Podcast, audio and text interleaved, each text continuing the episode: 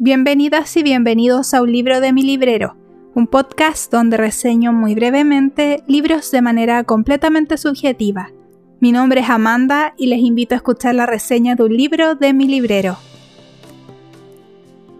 Hace tiempo buscaba un libro entretenido que no fuera tan superficial, o sea, solo un poquito, y al fin lo encontré. Se trata de Todo lo que sé sobre el amor de la autora Dolly Alderton. Ella es una periodista británica que nació en 1988 en Londres y este libro, publicado en el año 2018 y que en realidad ha sido muy popular, lo describió la misma autora como un relato franco y profundamente personal de amistades, relaciones y crecer como millennial. Todo lo que sé sobre el amor lo leí en formato digital de la editorial Planeta y tiene un poco más de 350 páginas que devoré y que se leen muy rápido. Como dije al inicio, hacía mucho tiempo que buscaba un libro relajante que no exigiera mucho de mí, que sirviera para pasar el rato, pero que tampoco fuera tan superficial. No sé si pedían mucho. y creo que este libro era lo que buscaba porque cuesta encontrar algo así. A veces siento que necesito leer algo simple después de leer algo muy pesado. De hecho, he hecho varios eh, episodios del podcast Em, con libros de este tipo, pero cuesta encontrar algo así. No sé, eh, siento que, que algo sea simple no quiere decir que algo sea básico. Lo simple no tiene por qué ser malo, pero es lo que más se suele encontrar y creo que por eso mismo siempre me voy a los clásicos, porque ya han pasado una serie de filtros para permanecer en las bibliotecas y libreros de las nuevas generaciones. Con respecto a la historia, la narradora nos va relatando a modo de diario de vida sus vivencias de juventud, hasta lo que podríamos pensar es la época actual de su vida como persona millennial. Sé que para muchos estas categorizaciones de las generaciones son un poco desagradables, porque encasillan a las personas, pero es más fácil entenderlo porque por generaciones vivimos ciertos hitos, eventos o sucesos tecnológicos que nos marcan. Por ejemplo, los millennials crecimos junto al Internet y el nacimiento de redes sociales, pues es esto mismo lo que nos cuenta la narradora, sus vivencias con el MSN o Messenger, que era un tipo de chat donde podías conversar con personas a las que agregabas voluntariamente. Y a partir de ahí va avanzando la historia, el tiempo y su edad, contándonos sus experiencias amorosas de vida, de juventud y también de amistad.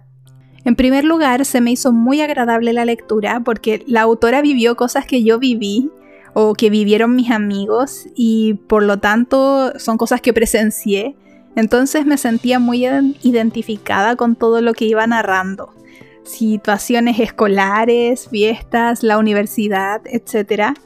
Y en todas las cosas que contaba se me venía a la mente algo que he vivido, algo que vivieron mis amigas o amigas de amigas y por lo tanto fue muy nostálgico, pero de una manera entretenida, llena de... no de una nostalgia llena de tristeza o de ganas de volver a ese punto de mi vida, para nada. Y eso creo que es una de las cosas que más me gustó del libro, que habla claro sobre lo que fue la juventud de las personas que en este momento tenemos entre 30 y un poco menos de 40 años. Cosas buenas, cosas malas y sucesos en general.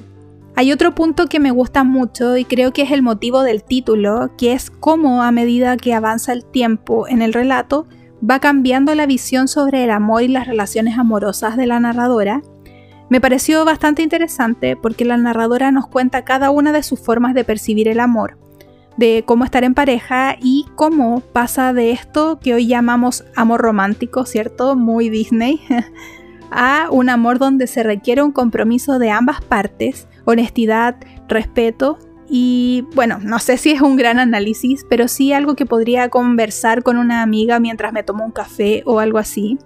Así que fue entretenido, me gustó y de hecho creo que el libro entero podría tomarlo como una conversación con una amiga, porque a ratos leía algo y yo en voz alta decía, sí, me acuerdo de eso.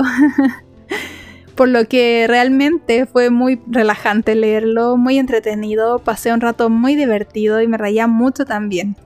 Aunque no todos sean risas e incluso hay algunas cosas que causé vergüenza recordar. Otro punto que me di cuenta a medida que leí el libro fue que creo que se va volviendo más lento conforme avanza en los años el personaje protagonista. Y es interesante esto. Creo que lo pensaré un poco más si es que la vida en general puede ser así.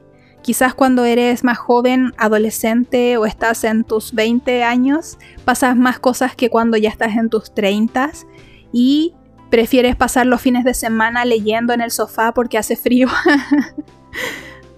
Es un libro entretenido que recomendé a algunas amigas de mi edad, que crecimos con MCN, que abrimos Facebook antes del 2010 para poder reírnos y recordar juntas eventos, sucesos, personas de nuestra joven vida.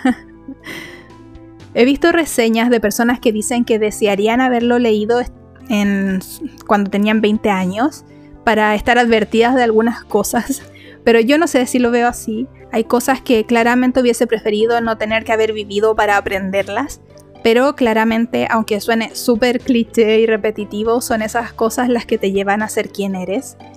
Y hablando de todo esto en el plano netamente de relaciones románticas, de amistad y familiares. Quisiera mencionar también, y antes de despedirme, que a pesar de que he nombrado mucho que el libro relata cosas de la gente de mi edad o generación, este no es un requisito excluyente para leerlo, para nada, si no, no podríamos ver películas antiguas, libros clásicos o nada ambientado o realizado en décadas pasadas. Así que si tú no coincides con este rango etario, pero quieres leer el libro para pasarlo bien y reírte, adelante. De esta manera me despido, espero que si se animan a leer este libro lo disfruten como yo y nos encontramos en dos semanas con otra reseña de un libro de mi librero. Hasta la próxima.